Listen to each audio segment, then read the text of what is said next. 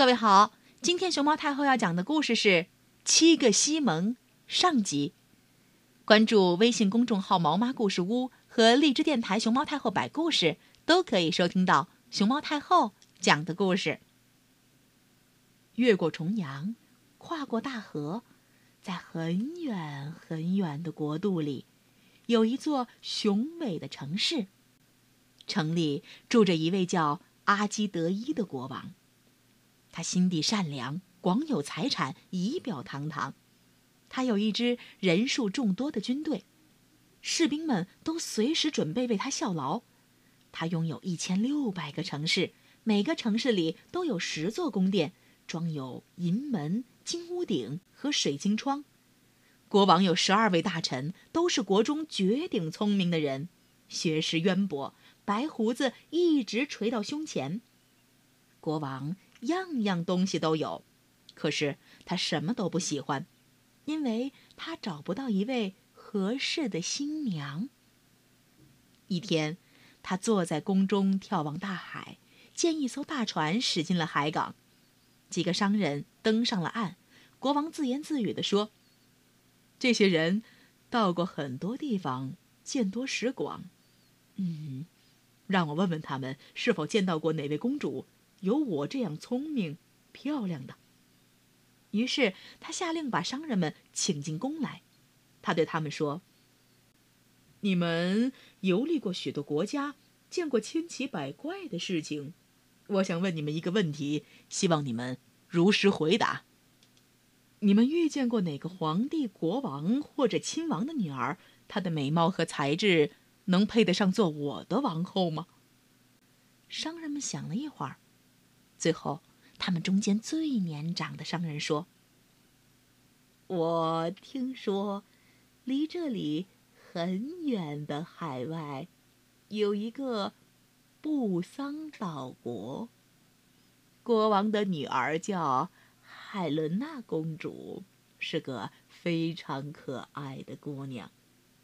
她的美貌一点儿也不比陛下逊色。”公主非常聪明，哪怕是最机智的白胡子老头，也猜不出她编的谜语。道很远吗？该从哪条道去呢？国王问。哦，那可不近。商人回答：“足足有十年的路程，我们也不知道该怎么去。即使我们知道，又有什么用处？”哦，公主不会成为你的新娘的。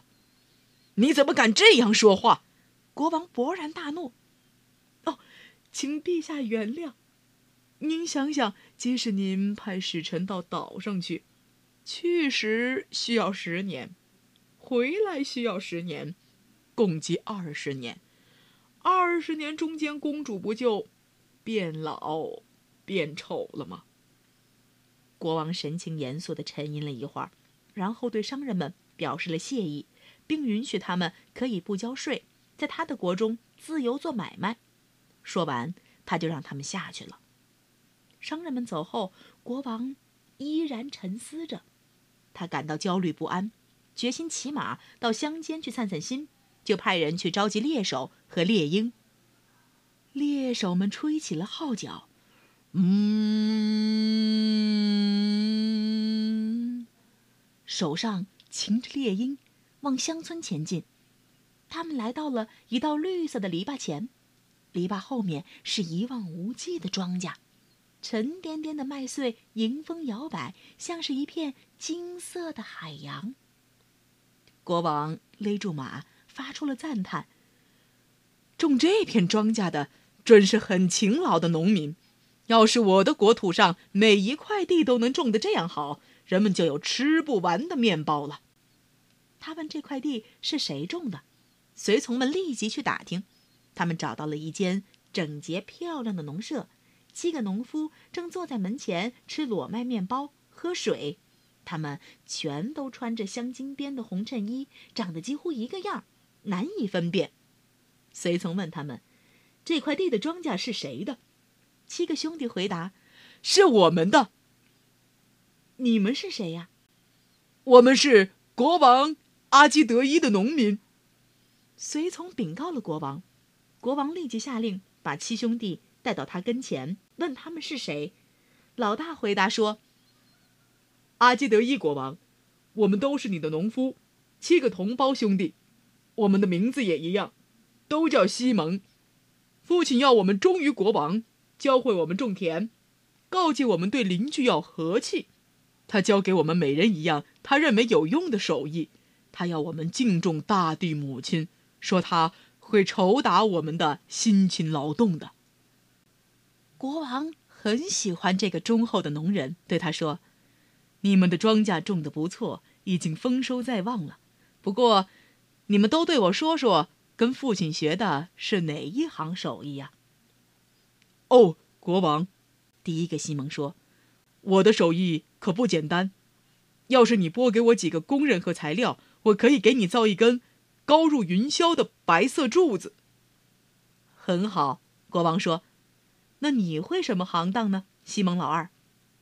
陛下，第二个西蒙说：“我的手艺并不复杂，我的哥哥造好柱子，我就能爬上去，在云端里，我可以看得见任何一个国家里发生的事情。”哦，很好，国王说：“西蒙老三，你会什么？”我的手艺很简单，陛下，你有许多聪明人为你造各种各样。新型的船，要是你愿意，我能为你造一只很简单的船，只需要说“一、二、三”，船就造好了。我造的小船看上去不配给国王乘坐，可是别的船要行驶一年的航程，我的小船只需要走一天。通常十年的航程，它只要一个星期。哦，很好。国王又说：“西蒙老四，你学会了什么？”我会的，实在微不足道。要是你叫我哥哥造好船，让我上了船，一旦有敌人追赶，我就能拽着船，把它沉到海底。敌船离开以后，我能重新叫它浮出海面。你可真机灵，国王说：“西蒙老五，你能干什么呀？”陛下。我只会干铁匠的活，我会做铁工。不论是飞禽走兽，只要是眼睛看得见的东西，没有一样射不中。这倒是很有用处。国王说：“西蒙老六，该你说说你的本领了。”陛下，我的本领太简单不过，真有点不好意思说出口。我哥哥射中的任何东西，我可以很快把它抓到手。我比什么样的狗都跑得快。要是它掉进海里，不论多深，我都能捞起来。它要是落在森林里，即使在深夜里，我也能找到。国王听了六个兄弟的话，很高兴，说：“谢谢你们，你们是我的好臣民。你们的父亲教会了你们这些本领，真不错。现在跟我进城去。”我要看看你们的本领，我身边需要像你们这样能干的人。到了收获的时候，我会给你们礼物，让你们回家的。弟兄们鞠了一躬，说：“听候陛下吩咐。”忽然，国王想起他忘了问第七个西蒙，就向他转过身去说：“你为什么不吭声？你会什么手艺？”第七个西蒙说。哦，陛下，我一无所能，我什么也没有学会，我学不了。要是说我还会点什么玩意儿，它实在不能叫手艺，是一种技巧，一种不能让任何人，包括陛下，看的技巧。我很担心陛下恐怕见了会不高兴的。说吧，说吧，国王叫着，别兜圈子了，你到底会什么？哦，陛下。您得先以金口玉言保证，我说出来你不杀我，然后我就告诉你。好吧，我保证。于是，第七个西蒙后退了一步，清了清嗓子说：“嗯，啊，阿基德伊国王陛下，在您的治下，凡是干我这行营生的，没有一个不丧命，也没有被赦免的希望。我只会干这个，就是偷窃，把赃物藏起来。即使埋得再深的金库，哪怕它的锁是施了魔法的，只要我想偷里边的东西，我就有办法进去。国王一听，大发雷霆：“你这恶棍，我饶你不得！”他喊道：“我要把你关在最深的地牢里，光给你水和面包充饥，直到你忘记这种营生为止。”哦，我真想马上杀了你，不过我自有道理。别杀我，陛下！我并不像你想象的那样坏。要是我想干的话，我早就可以偷了你的金库，贿赂你的法官，让他给我自由，然后用剩下的钱为自己造一座大理石的宫殿。但是，尽管我知道怎么偷，我实在没有偷过。是你自己问我会干什么。你要是杀了我，别人就会说国王言而无信了。好吧。国王说：“我不杀你，我饶你一死。但是从现在起，我要把你关进黑牢里。卫兵，把他带到监狱去。西蒙六兄弟随我来，我不会亏待你们。”于是，六个西蒙跟国王走了。卫兵们把西蒙老七套上链条，投进了监狱，只给了他一点水和面包。第二天，国王派给西蒙老大几个木匠、泥水匠。铁匠和几个帮手给了他大量的铁、石灰等等材料。西蒙老大动手建柱子，他造的柱高入云霄，紧挨着天上的星星。西蒙老二爬了上去，耳闻目睹了全世界正在发生的事情。他下来以后，讲了许许多多稀奇古怪的事儿。他看到两个国王各自带领一支军队正在打仗，其中有一个眼看就要打赢了。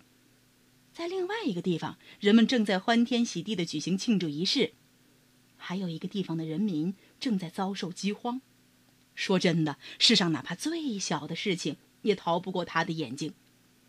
轮到西蒙老三了，他举了三次手，神船就出现在了大家眼前。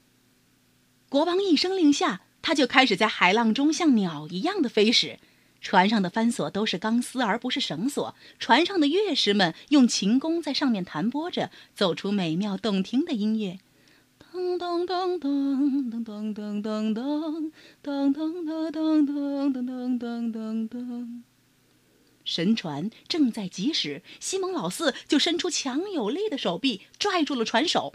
刹那间，船不见了，他被拖到了海底。过了一个钟头，他又被西蒙拽着浮出了水面。西蒙的另一只手里还拿着一条从深水里抓到的大鱼，他把它送给国王吃。这时，西蒙老五已经在打铁了。国王从港口回来时，魔宫已经做好。国王立即到了野外，他抬头看见天际有一只鹰正朝太阳飞去，看上去只是一个小黑点儿。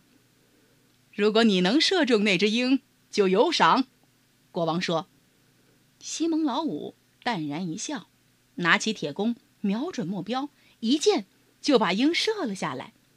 西蒙老六见了，立即端了一只盘子跑过去，恰好把鹰接住了，交给了国王。哦，谢谢你们勇士们！”国王说：“我看到了，你们都技艺出众，我要奖赏你们。这会儿你们先去休息、吃饭吧。”西蒙六兄弟鞠了躬，就去吃饭。可是他们还没来得及吃，国王就派人来召见。弟兄们遵命前往，看见国王周围站满了王公大臣。国王这么急着召见西蒙六兄弟，他想要干什么呢？被关在牢里的西蒙老七，他的结局又会如何？请关注明天《熊猫太后》摆故事之《七个西蒙》下集。